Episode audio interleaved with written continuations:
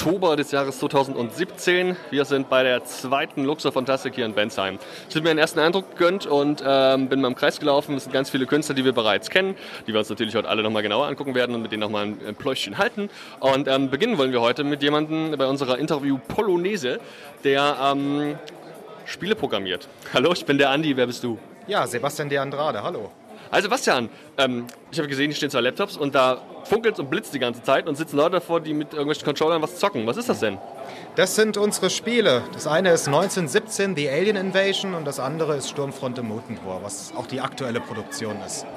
Und das sind von dir programmierte Spiele, ja? Richtig, Programmierung und Design sind von mir, Musik von meinem Vater und noch von einem externen Heavy Metal Musiker. Ähm, Heavy Metal, das klingt, als wäre es thematisch jetzt nicht unbedingt was mit Einhörnern. Nee, es geht ja ordentlich zur Sache. Also es sind Actionspiele, klassische Shooting Games, orientieren sich an 90er Jahre Arcade-Shootern, auch von der Optik her und sind auch recht anspruchsvoll, also vom Schwierigkeitsgrad. Vielleicht kannst du uns die mal kurz anreißen, worum es thematisch geht und was für eine Art von Spiel das überhaupt ist. Ja, also 1917, The Alien Invasion ist das erste Werk. Das spielt im Ersten Weltkrieg, während Außerirdische die Welt angreifen und die Welt muss sich eben gegen die, die externe Bedrohung vereinigen. Und der Spiel übernimmt die Rolle von einer deutschen Waffenforscherin. Und was sie eben schaffen, ist ein Raumschiff, ein Alien-Raumschiff abzufeuern. Und sie packen eben die Alien-Technologie auf den Roten Baron drauf und können dann den Kampf dagegen annehmen. Das Spiel endet mit einem Sieg, falls das Spiel jetzt natürlich durchspielt. Und jetzt sind wir schon beim zweiten Spiel, Sturmfront im Motentor. Eine Quasi-Fortsetzung, die 1984 spielt. Und es hat eben das Thema, dass der Alien-Virus auf der Erde geblieben ist und daraus Mutationen entstanden sind, die dann für einen Krieg eingesetzt werden sollten. Was für eine Art von Spiel ist das? Klingt jetzt nicht nach einem Jump'n'Run. Nee, es ist ein Top-Down-Shooter. Das heißt, wir sehen die Szene von oben und können in alle Richtungen feuern. Okay. Ähm, also bekannte, andere bekannte Vertreter des Genres, ähm, also ich kann mich erinnern, dass, glaube ich, ähm, Contra 2 habe ich Levels gesehen, die sahen so ähnlich aus. Ja. Was ja. gibt es da noch so in der Richtung? Ähm, ganz klar Kommando ist ein Klassiker, Ikari Warriors, Shock Troopers fürs Neo Geo. Das war auch eine Inspiration für das Spiel. Ja, das und viele weitere, okay. Und viele, viele weitere. ähm, ja, wie lange arbeitest du an so einem Spiel? Ähm, die Grundversion dauert ungefähr ein halbes Jahr, aber bis sie in dem Zustand ist, wo sie sich jetzt befinden, braucht es ungefähr ein Jahr. Also mit all den Updates, die nachgeliefert werden. Auch Content-Updates. Beispielsweise für 1917 hatten wir zu Beginn nur fünf Levels. Und jetzt haben wir noch drei Levels hinzugefügt, plus noch drei weitere Flieger. Also wir pflegen auch die Spiele immer weiter. Okay, das ist schon mal gut zu wissen, dass für so ein Indie-Projekt, denke ich mal, ist es ja auch dann doch ein langfristiger Support gedacht ist. Auf was für Plattformen veröffentlicht ihr und wie komme ich daran? Ja, also aktuell gibt es das Spiel für Windows auf Steam. Äh, es gibt aber zurzeit Planungen, es auch noch für Nintendo und Sony-Konsolen zu portieren. Sehr gut. Und wie ist so die Resonanz der Leute hier? Ja, gut. Also die Leute zocken es, wie man hier sehen kann. Finden's, manche finden es schwer, aber die ja. sind einfach nichts mehr gewohnt. Für welche Altersklasse ist das gedacht? Äh, frei durch die Bank eigentlich. Da gab es ja keine USK, die man angeklopft hat? Nee. Gibt es ja sowieso, das ist nur für physischen Verkauf ah. notwendig. Ach so, interessant. Sobald man Spiele auf Steam verkauft, braucht es keine USK-Freigabe. Okay, ja, dann ähm, danke ich vielmals für deine Zeit und vielleicht magst du uns zum Schluss noch sagen, wo wir dich online finden können. Also Steam habe ich jetzt gehört, vielleicht gibt es auch irgendwie Facebook-Auftritte und Internetseite. Ja, genau. Andrade Games auf Facebook, auf Twitter sind wir unterwegs. Also da kriegt man eigentlich die meisten Sachen mit. Alles klar, danke für deine Zeit und vielleicht bis zum nächsten Mal. Ciao. Alles klar, tschüss. Hier auf der zweiten Luxor Fantastik, da gibt es nicht nur Comiczeichner und Comics, da gibt es nicht nur ähm, ganz viele Leute, die hier auch ihre selbst mitgebrachten und ewig gesammelten Figuren ausstellen. Es gibt auch Leute, die machen diverse Figuren selbst. Hallo, ich bin der Andi, wer bist du? Hallo, ich bin der Lukas von Goodleg Toys aus Berlin. Und äh, wir haben uns irgendwann gedacht, dass es doch irgendwie langweilig ist, immer nur Sachen auf Flohmärkten zu sammeln und sammeln äh, an sich äh, nur um des Sammelns willen auch irgendwann ad absurdum ist und man doch das Ganze mal ein Level höher schalten könnte und seine eigenen Kreationen in Kunstharz abgießt. Mhm. Und genau das machen wir. Wir machen limitierte Kunstharz-Actionfiguren. Und bei diesen Figuren geschieht tatsächlich alles in Handarbeit, sprich vom Modellieren des Prototypen über das Einformen in Silikon, das Abgießen in Kunstharz das schließliche Ausformen, Anmalen und die Verpackung. Also wir ziehen selbst unsere Blister in Handarbeit selbst. das komplette Programm und das klingt auch nicht mehr so, als wäre es nur noch ein Hobby, oder? Das ist es in der Tat nicht. Also wir haben natürlich anfangs das eher als ein Hobby betrachtet, aber es hat dann doch besser funktioniert, als wir uns das jemals hätten vorstellen können. Äh, insbesondere in den USA, da sind unsere Figuren auch ein Renner, kann man fast schon sagen. Also da hat man dann auch so ein bisschen Exotenstatus, wobei jetzt da diese Resin-Toy-Szene wesentlich größer ist als hier in Deutschland. Und äh, ja, es lief gut und so haben wir das dann, man kann sagen, als äh, Hauptgewerbe, sowohl für mich Lukas als auch für meinen pa Partner Pablo ist das mittlerweile so der Löwenanteil unseres monatlichen Einkommens, was darüber zusammenkommt. Ähm, ich sehe hier ganz viele verschiedenste Sachen in verschiedensten Größen. Vielleicht gehen wir gleich mal kurz das Portfolio durch, ähm, zumindest grob. Was ist das denn eigentlich, vielleicht für Leute, die sich ein bisschen auskennen? Welche Größen haben wir denn da? Was ist denn das Figuren, die ich mir hinstelle? Sind das Figuren, die ich meinem kleinen Jungen schenke? Ja. Was ist das denn? Genau, also das ist es nicht. Es richtet sich schon an den erwachsenen Sammler und weniger an die Kinder. Also das Material ist äh, wesentlich fragiler als jetzt dieses Industrieplastik, wie wir es alle kennen aus den Toys R Us und Otto-Katalogen. Äh, es ist ähm, fragil, wenn es hinfällt, sagen wir jetzt auf einen Meter Höhe, dann kann das auch schon mal zerbrechen. Deswegen ist es ausschließlich für den großen Sammler gedacht. Vom Design, vom Look und von den Größen orientiert sich das natürlich an den Sachen, mit denen wir groß geworden sind, so 80er, 90er Jahre Toys, sprich G.I. Joe, Star Wars Größe, 3, 3 Viertel Inch, aber auch so 5.5 Inch Größe, so wie He-Man oder ein bisschen kleiner, 4,5 Inch, so wie Turtles. So, und die Designs gehen natürlich auch schon sehr in die Richtung, allerdings erwachsen geworden. Also es richtet sich schon eher an die erwachsenen Kinder, die in den 80ern und 90ern dann auch mal ja, damals Kind waren und äh, mittlerweile alte Herren sind oder auch Damen.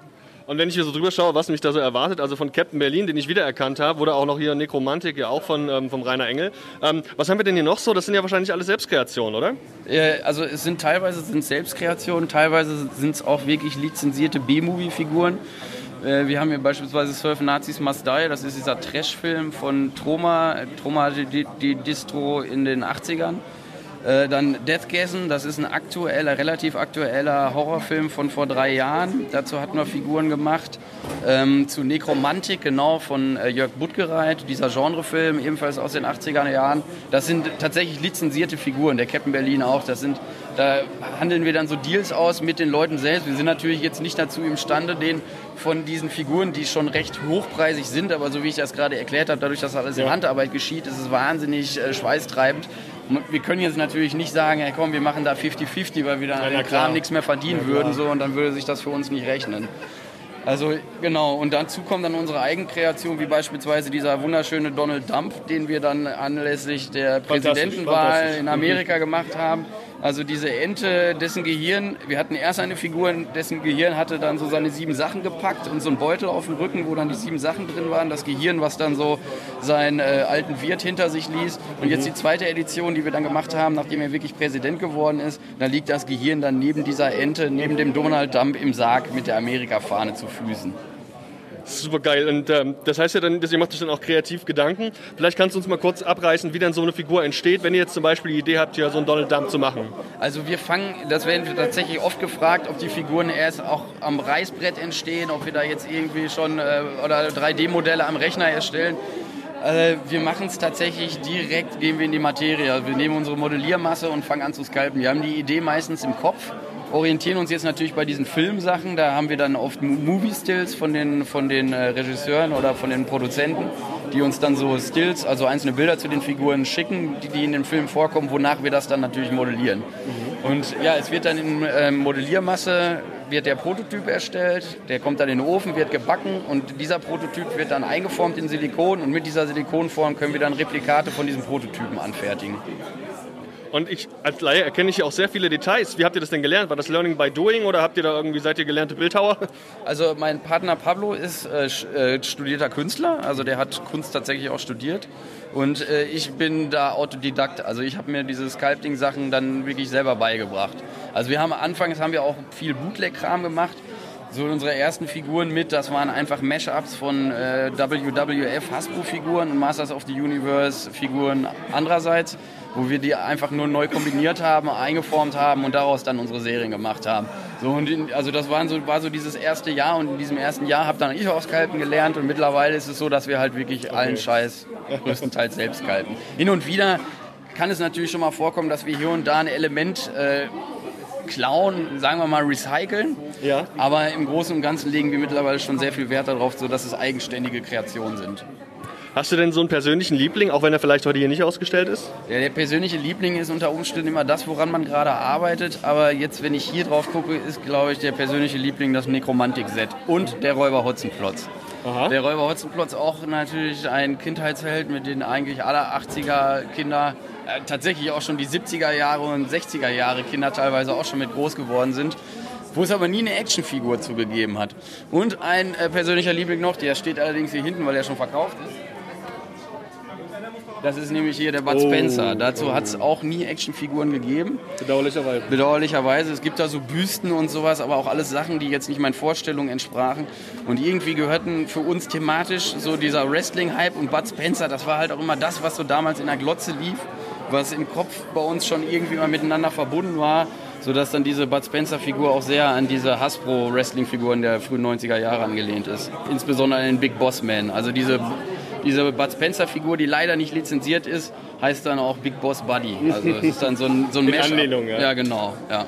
Also das ist auch noch so ein persönliches Favorite von mir auf jeden Fall. Also das ist dann auch so ein Traum, den du dir erfüllst. Das sind Figuren, die du immer haben wolltest, die es nie gab. Aber wo es dann an dir auch ist, wirklich diese Sachen zunächst zu kreieren, damit sie überhaupt existieren. Du scheinst auch voll so in dieser Figurenszene drin zu stecken. Hast du denn zu Hause jetzt auch eine riesengroße Figurensammlung? Ja, also das, äh, das, der andere Teil, meine Vergangenheit sozusagen, liegt jetzt rechts daneben. Das sind so Vintage-Toys, die ich auch lange Zeit gesammelt habe. Aber jetzt gerade ist halt wirklich so dieser Handmade-Kram, so man sammelt ja dann tatsächlich auch irgendwie sein eigenes Zeug, das ist dann irgendwie interessanter. Aber natürlich bin ich auch nach wie vor noch so in diesem Sammelding drin, sammle auch selber immer noch spezielle Figuren.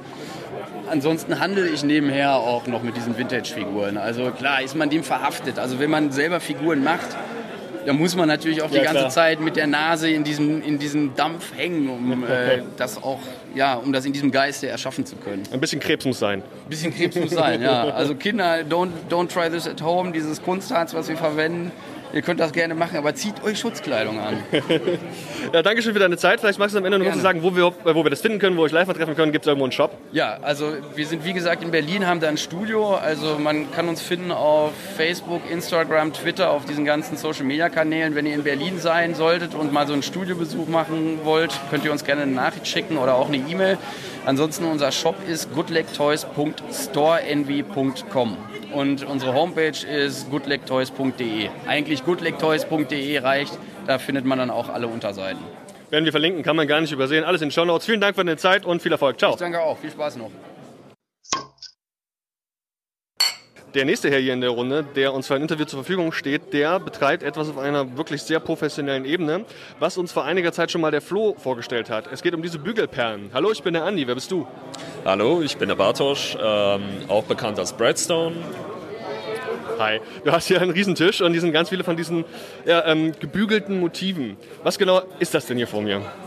Also im Endeffekt, ähm, ja, wie du schon gesagt hast, Bügelperlen. Ich konzentriere mich größtenteils auf äh, alles Mögliche, was nerdy und geeky ist. Videospiele, Anime, Serien und Filme. Und habe damit vor ein paar Jahren angefangen, einfach so aus Jux, weil ich erst vor ein paar Jahren diese Bügelperlen überhaupt entdeckt habe. Im Gegensatz zu dem Rest von Deutschland, so wie es aussieht, die das Ja. wohl schon in der Kindheit gemacht haben. Meine Großmutter hatte so einen T-Untersetzer, aber das war auch in ähm, der DDR damals noch. Das ist also, ich weiß nicht, wie modern das war. Ähm, ja, was haben wir denn hier vor uns liegen? Vielleicht kannst du mal so drei, vier Sachen rauspicken und uns mal so grob erklären, was das eigentlich ist. Sind das jetzt hier alles, alles Untersetzer? Sind das Sachen, die ich mal an die Wand hänge? Was ist das? Also ja, ich habe einige Untersetzer, zum Beispiel Super Mario Untersetzer äh, und Pokebälle, die man als Untersetzer benutzen kann. Darüber hinaus habe ich ähm, schlicht und einfach Dekoration, also Deko-Sachen. Äh, das können kleinere Overwatch-Figuren sein.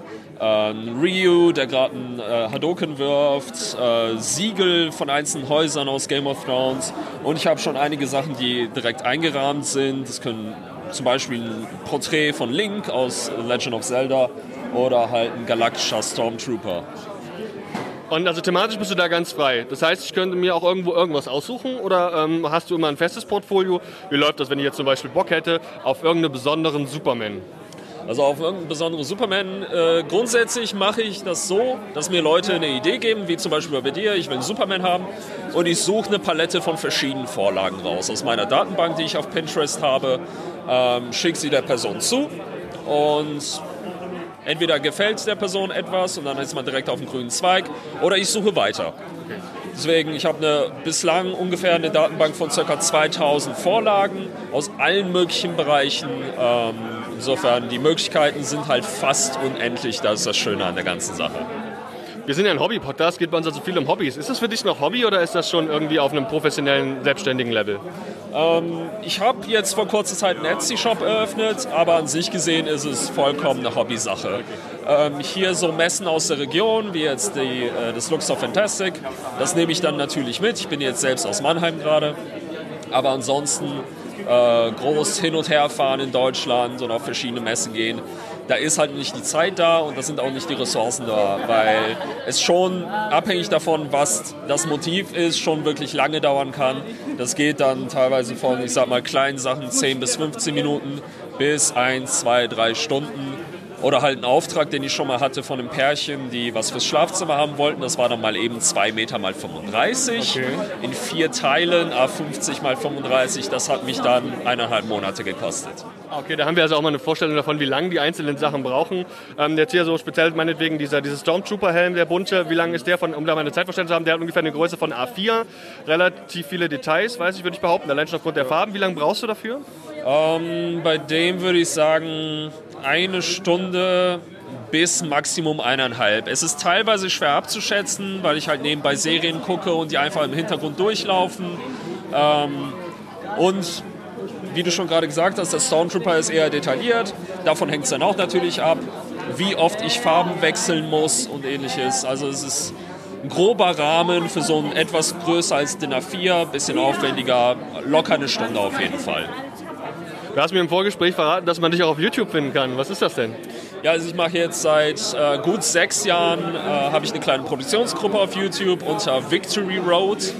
Ähm, wie, äh, ich produziere äh, Podcasts, beziehungsweise mittlerweile nur noch einen, der sich größtenteils auf Gaming und Filme spezialisiert. Ansonsten schreibe und produziere ich eine Shadowrun Pen Paper Serie, die jetzt demnächst in die sechste Staffel geht, zweite Story Arc. Und darüber hinaus äh, experimentieren wir und schauen, was uns so gefällt. Klingt auf jeden Fall nerdig und geekig. Da bin ich mal gespannt. Verlinken wir auch in den Show Notes, sodass man das nicht übersehen kann. Ähm, ja, vielleicht magst du am Ende noch sagen, wo man deinen Shop und dich vielleicht auch auf Facebook und Twitter finden kann. Also grundsätzlich ähm, die einfachste Art, mit mir in Verbindung zu kommen, ist schlicht und einfach über meine E-Mail-Adresse. Das wäre breadstone, also Brotstein auf Englisch, at gmx.de. Oder sucht einfach beim äh, Online-Shop Etsy, der halt auf Künstler ausgelegt ist, nach Beats by Bread. Also im Endeffekt übersetzt Perlen von Brot. Alles klar, kriegen wir hin. Dann vielen Dank für deine Zeit und viel Erfolg heute noch. Dankeschön. Ciao. Schönen Tag noch. Wir sind hier immer noch auf der Luxor Fantastik Numero 2. Und ähm, wir sind auf einen alten Bekannten getroffen, mit dem wir uns schon mehrere Bierchen gegeben haben. Und aus genau dem Grund gab es jetzt auch ein neues. Hallo, ich bin der Andi. Wer bist du nochmal? Josh vom Dantes Verlag. Ah Josh, wie geht's? Gut soweit, ja. Hier für dich heute Heimspiel, oder? Sozusagen, ja. Also ich war auch schon beim ersten Mal mit dabei und ja, heute geht's in die zweite Runde. Und ich sehe schon hier, dein, äh, du hast immer ordentlich aufgebohrt. Es gibt wieder, jede Menge no tolle neue Sachen. Ich werde mir gleich auch den zweiten Band von Gravel mitnehmen. Was erwartet mich? Ähm, gewaltvolle Action mit dem Kampfmagier natürlich. Super geil. Ansonsten ähm, muss man sagen, dass Mike Wulfer weiter mitschreibt wie in der äh, dritten Episode vom ersten Band. Und das tut der Geschichte auf jeden Fall sehr gut. Bin ich gespannt. Der letzte Drittel war wahrscheinlich auch wirklich, das, also der letzte Teil war der beste im ersten. Sehr brutal. Wie läufst mit Usagi? Usagi, muss ich sagen, ist bis jetzt der beste, ähm, der bestverkaufte Titel sozusagen. Ja, und heute auch exklusiv der Turtles-Band, der erst im November in den Handel kommt, hier zu haben. oh la la. Ähm, von wem wäre der geschrieben? Von Stan Sakai, der auch Usagi Yojimbo schreibt. Also die Turtles sind praktisch zu Gast bei Usagi und ähm, verhindern den Untergang Japans, um es kurz zu sagen. nichts anderes als epische Sachen habe ich hier erwartet. Fantastisch. Äh, ja, geil, Turtle Saga. Kann ich das lesen, ohne vorher was von Usagi gelesen zu haben? Ja, kannst du. Du kannst direkt einsteigen und äh, ja, das ist ein relativ kurzer One-Shot, sage ich mal. Aber es ist ein schöner Einblick in die Welt von Usagi und die Turtles bringen da natürlich auch humorvolle Abwechslung mit rein. Ja, dann wird er, glaube ich, heute auch noch in meine Tasche wandeln.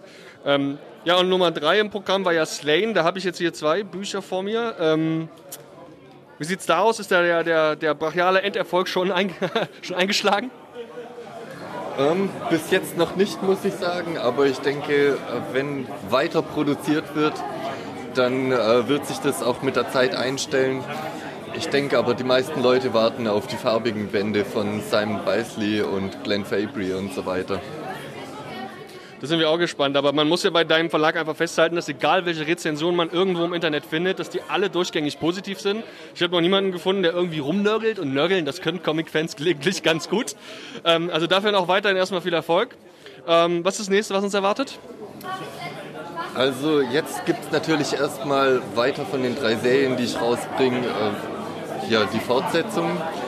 Und danach, also wenn äh, zumindest die ersten Usagi-Bände wieder aufgelegt sind, dann gibt es dann auch so Specials wie Space Usagi oder auch Usagi Senso.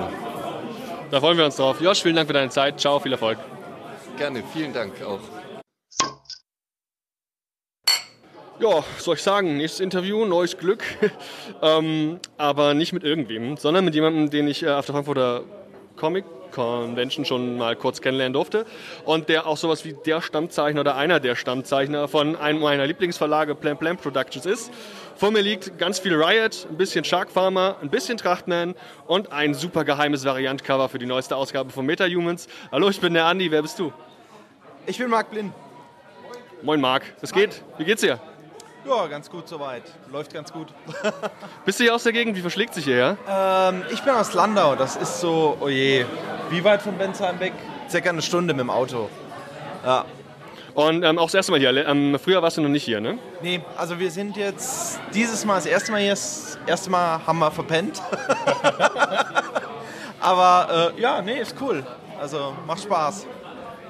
Ähm, also es ist jetzt ganz schwierig für mich, dich vorzustellen, weil ich gefühlt über alles vom, äh, vom Portfolio von Plam schon mal ein bisschen länger gesprochen habe. Ähm, was wir noch gar nicht so genau mach, gemacht haben, weil ich einfach noch nicht die Zeit gefunden habe, ist über Riot zu sprechen. Eine Serie, die jetzt ja auch ähm, mindestens mal vier Ausgaben hat. Vielleicht kannst du uns Laien erklären, was Riot ist und was auch das Besondere an Riot ist. Ähm, ja, Riot ist so ein bisschen, ja, also ist eine, eine, eine Anti-Helden-Serie. Ist wie Deadpool, Punisher, Wolverine, ja, sowas in der Richtung. Ähm, ist vielleicht so vom, vom Gewaltgrad her, ähm, ja, vielleicht so ähm, schon, schon ein bisschen derber, als man jetzt ursprünglich eine, eine Superheldengeschichte sieht. Ähm, da fliegt auch mal das ein oder andere Körperteil durch die Gegend, äh, Blut spritzt äh, hektoliterweise durch die Gegend. Äh, ja, eigentlich. Also, aber wichtig ist eigentlich, dass es, dass es eine unterhaltsame Story sein muss darf ein bisschen, darf ein bisschen äh, abgefahren sein. Ähm, ja. Ein bisschen locker flockig für zwischendurch und nicht die, vielleicht nicht die schwerste Kost. Ähm, kannst du uns sagen, gibt es denn irgendwie eine grobe Überstory oder sind das alles eins unabhängige Geschichten? Wie ist das? Also ich versuche es eigentlich so zu halten, dass die Stories thematisch für ein Heft abgeschlossen sind. Die 5 wird jetzt ein Zweiteiler, der sich in der 6 fortsetzt, aber das soll eigentlich die Ausnahme bleiben. Es gibt aber Story-Elemente, die sich ähm, durchziehen. Das ganze Ding ist angesiedelt Ende der 70er. Ähm, und da im Rahmen vom Kalten Krieg ähm, ähm, gibt es halt vor dem Hintergrund von einem Superheldenuniversum, also Ost und West setzen Superhelden-Teams ein, ähm, ist so die, die Hintergrundhandlung, bei der es darum geht. Ähm, Heft 4 kam als Variantcover, wie gesagt, zur German äh, Comic Con, Comic Con Germany. Tut mir leid, ich verwechsel die Reihenfolge immer. ähm, Gibt es jetzt ist fünf, äh, Ausgabe 5 schon in Planung? Ähm, also die 5 ist jetzt zeichnerisch im Kasten. Ähm, ich bin jetzt dran, noch was für, äh, was dieses Jahr noch von Riot erscheint, für äh, das Weihnachtsspecial ähm, noch einen Fünfseiter zu kolorieren. Variant-Cover-mäßig ähm, bin ich noch ein bisschen am Austüfteln, ob wir was für die 5 machen und was da kommt. Ähm, da ist allerdings im Moment noch zu früh, um irgendwas Konkretes zu sagen. Es sind Gerüchte aufgetaucht, dass es bei Plam Plam rein theoretisch ja auch denkbar wäre, dass es ein Crossover verschiedenster Serien geben könnte. Blinzel mal, falls da eventuell was dran ist. Alles klar, vielen Dank. da wissen wir Bescheid und freuen uns vor allem schon drauf. Ähm, ja, also ähm, dann wünsche ich mir vor allem noch verdammt viel Erfolg und freuen uns tierisch auf alle folgenden Ausgaben. Ich habe mir gedacht, mein zweimal gerade mitgenommen, weil den hatte ich ausnahmsweise noch nicht. Und ähm, warte natürlich hier noch auf meine Zeichnung, die du uns anfertigen wirst. Vielen Dank, ciao. Tschüss! Einer der vielen hier vertretenen Künstler auf der Luxor Fantastic 2 ist ein Herr, der unter anderem auch in New Comics zu sehen war und ähm, aktuell auch ein, Geschichten, ein paar Geschichten parat hält. Hallo, ich bin der Andi, wer bist du? Hallo, mein Name ist Bernardo Maldonado Morales. Ja, ich bin Comiczeichner und bei O-Comics äh, habe ich auch ein paar Sachen publiziert gehabt. Ja. Ähm, was, was sind das für Sachen? Also was für eine Stilrichtung be, be, ähm, bedienst du da? Ähm, ich bin eher mit Funnies und US-Comics aufgewachsen. Ähm, ich mag äh, eher die älteren Sachen, äh, Marvel und die Superhelden-Sachen, äh, eher vom schielerischen, zeichnerischen her. Ähm, aber ich bin auch mit den franco-belgischen Franken ähm, äh, und Asterix natürlich aufgewachsen Ja. in, in Deutschland und Europa, ja. Und du selbst, was für thematische Sachen machst du? Also welche Richtung geht das bei dir? Ähm, meine Sachen äh, sind eher, also meine Nische ist eher die alternative Comics Schiene, so im, im- eher Richtung Underground Comics oder das, was auch daraus entstanden ist, die alternative Comics in der Hinsicht. Ähm, ich gucke eben natürlich auf die äh, US -Amer- US-amerikanischen äh, alternativen Comics, das heißt diese Mini-Comics und ähm, und daran halte ich mich eigentlich. Ich mag zwar auch äh, andere Sachen, ältere Sachen, aber ich bin eher in diese Nische, da fühle ich mich wohl Okay. zu Hause, ja. Das ist jetzt, glaube ich, schon das zweite Mal, dass du hier auf der Luxor Fantastik bist. Im Frühjahr, im März war ja auch die erste Ausgabe gewesen. Ähm, ja, was präsentierst du uns denn hier? Was kann man sich von dir gegebenenfalls mitnehmen und anschauen? Ähm, im Allgemeinen, also hier habe ich äh, eine Ausgabe von U-Comics, das sind meine äh, letzten sieben Seiten, die ich da jetzt veröffentlicht bekommen habe. Äh, danke an Steffen, Mo Steffen Mosch jetzt von, äh, also von hier aus. Ähm, der hat mich dann übers Internet ähm, halt kontaktiert und äh, mir vorgeschlagen, da was äh, einzureichen. Ähm, ansonsten, normalerweise hätte ich meine Mini-Comics dabei, die habe ich leider zufällig nicht mitgenommen. Aber ähm, ein paar Kopien und äh, Sachen habe ich mitgebracht äh, zum Anschauen, ja. Sehr gut. Du hast gemeint, ähm, diese sieben Seiten, das erzählt irgendwie die Geschichte ein, deines Vaters, eine Geschichte, die dein Vater erzählt hat. Was ist das denn inhaltlich? Äh, inhaltlich geht es darum, dass ich ähm, okay, ich habe von meinem Vater, der hat mir eine Geschichte erzählt, die er erlebt hatte. Ähm, in Chile, ich bin Chilene, in Chile geboren, in England aufgewachsen und auch in Deutschland eine Zeit lang hier aufgewachsen. Äh, mein Vater hat mir die Geschichte erzählt, dass äh, in Chile, in Santiago, eine Radiostation ähm, mitbekommen hat, dass äh, Radiosendewellen irgendwie ausgeschaltet und nicht mehr zu, zu hören waren. Und dann haben sie äh, nachgeforscht, wieso. Und es ging darum, dass äh, in den älteren, äh, ärmeren ähm, Stadtteilen und äh, Vorstädten äh, Leute äh, durch dadurch, dass sie auch ihre eigene Radios aufgebaut haben, so Empfänger mit ganz einfachen Mitteln, so wie im Kriegszeiten mit ein paar Kristallen, Na- Nadeln und solche Sachen äh, ein Empfang, Empfänger gebaut werden kann. Äh, da haben sie Empfänger gebaut und dann aus dem wollten sie ähm, einen besseren Empfang bekommen, haben dann Kupferdraht um etwas Größeres gewickelt. Äh, dann haben sie halt, ohne es wirklich zu wissen, was da passieren kann, eine Neonröhre genommen. Und das hat dann geleuchtet, das haben sie als Licht gehabt, äh, benutzt, wurde dann verbreitet. In den ärmeren Gegenden gab es dann mehr Licht, umsonst, weil es von den Radiowellen die Energie äh, genommen hat. Und das hat dann erzeugt, dass die Radiostationen ihre Wellen nicht mehr, es wurde dann alles aufgesaugt und die Radioübertragungen äh, wurden dann nicht mehr, ähm, fanden in manchen Gegenden nicht mehr statt. So. Mhm. Dann, ja. Das klingt sehr interessant, das hoffe ich. Also, wir werden auf jeden Fall die U-Comics-Ausgabe mal mitnehmen, die du heute da hast. Ähm, Seit wann zeichnest du denn schon? Also was hat dich zum Zeichnen gebracht? Auch wenn das jetzt ein bisschen eine allgemeine Frage ist, aber was ist so das, was hat dich da so reingetrieben in diese Szene? Ähm, also ich bin ja in Chile aufgewachsen und mit fünf, also jungen Jahren, fünf, sechs, ähm, habe ich Condorito Comics in Chile gesehen oder chilenische Comics. Und die waren einfach sehr schön, die sind für mich immer noch sehr schön. Und äh, die haben mich einfach das hat Ping gemacht, sage ich mal so. Und äh, es gab viel Zeit, bis ich mich irgendwie orientieren konnte und ähm, mit Mad Comics und verschiedene Sachen bin ich dann einfach äh, Schritt, Schritt, äh, Schritt für Schritt weiter in meine Faszination und äh, Gänsefüßchen Besessenheit. So, ja. Und du selbst zeichnest dann ähm, zu Hause analog oder am, am, Tablet digital oder wie läuft das bei dir? Ich, ich bin äh, rein analoge Zeichner. Ich ähm, koloriere zwar, ich habe das alles schon probiert digital. Das ist für mich ein bisschen fremdartig. Äh, ich habe nicht das gleiche Gefühl, wie ich dann mit Pinsel und Stift äh, auf Papier habe und Tusche. Ähm, und das funktioniert einfach bei mir, Gott sei Dank. Äh, ich bin da viel mehr zufrieden als mit digital. Und ich bin immer froh, wenn ich dann ein Originalblatt habe, dass ich dann immer bestaunen kann, weil ich einfach nur Originalzeichnungen gebe.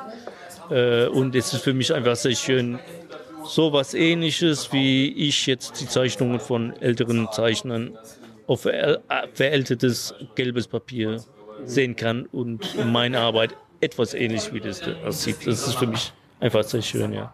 Also legst du auch viel Wert dann so auf die Haptik beim Comic, dass es dieses gelbe Papier ist, von dem du jetzt gesprochen hast. Also überhaupt analog dann auch präsentiert wird und nicht im Web. Ähm, ich lade öfters Sachen hoch im Internet. Äh, ich benutze auch ähm, rein weiß gebleichtes Papier, so, aber das Gelbere ist manchmal schwer zu finden oder ich krieg nichts davon, so dann nehme ich halt ein anderes oder die Mappen äh, gibt es einfach nicht mehr die Hefte. Dann äh, nehme ich das, was ich finden kann. Manchmal zeichne ich auf verschiedene Farben, Farbpapieren, also Papiersorten. Äh, aber allgemein äh, ist es für mich einfach nur schön, das auf äh, ein Blatt zu haben. So, ja. Einfach ein klassisches Comiczeichen sozusagen. Ja. Vielleicht noch kurz zum Schluss. Was ist so das ähm, nächste, was wir von dir erwarten können? Worauf können wir uns freuen? Ähm, ich arbeite jetzt an einem Graphic Novel, ähm, also mehrere Kapiteln von einem Buch. Ähm, ich arbeite schon längere Zeit daran. Äh, ich hoffe, dass ich daran fertig sein werde. Ja, ja, das ist eine komplizierte Geschichte. Ähm, aber ich will nicht aufgeben. Äh, und ich arbeite eben noch an meine eigenen kleinen Sachen hier und her. Und ich habe vor, jetzt äh, Horror-Schock Magazin äh, Blechweiß Comics eine Horrorgeschichte zu machen. Dank an äh, Andreas Butzbach äh, für den Kontakt. Und äh, natürlich auch Sven vom Fantastic Store Mannheim. Mhm. Ähm, und allgemein dann äh, meine eigenen Sachen sozusagen. Und für U-Comics, äh, da wird auch noch was kommen im kommenden Jahr. Kannst du schon sagen, welches Thema deine Graphic Novel haben wird? So ein, ein Schlagwort oder so? Ja? Ähm, also das ist eine Geschichte, die ein Eritreer Sudaner geschrieben hat. Und es hat ein bisschen mit Migration und, äh, äh, und soziale Ebenen und Entwicklung einer Figur, seinen Lebensweg und ähm, eigentlich eine interessante Geschichte. Mhm und äh, sehr vielschichtig. So, deshalb interessant für mich. Ja. ja. ein sehr aktuelles, auch ein Comic-aktuelles Thema, da freuen wir uns drauf. Vielen Dank schon mal für deine Zeit. Vielleicht sagst du zum Ende noch, wo wir dich vielleicht auch im Internet online finden können. Okay, ich bin äh, auf Instagram, äh, p.maldonado Morales oder p.maldonado.morales. Und äh, auf Facebook, ich habe einen, äh, einen, einen, einen Blog, unfoldplus.blogspot.com, aber ich bin seit 2013 nicht mehr drauf gewesen. äh, deshalb benutze ich das nicht so oft. Äh, bin eher auf Instagram zu finden, auf jeden Fall, ja. Okay. Alles klar, dann vielen Dank und viel Erfolg noch. Ciao. Ich danke auch. Vielen Dank. Tschüss.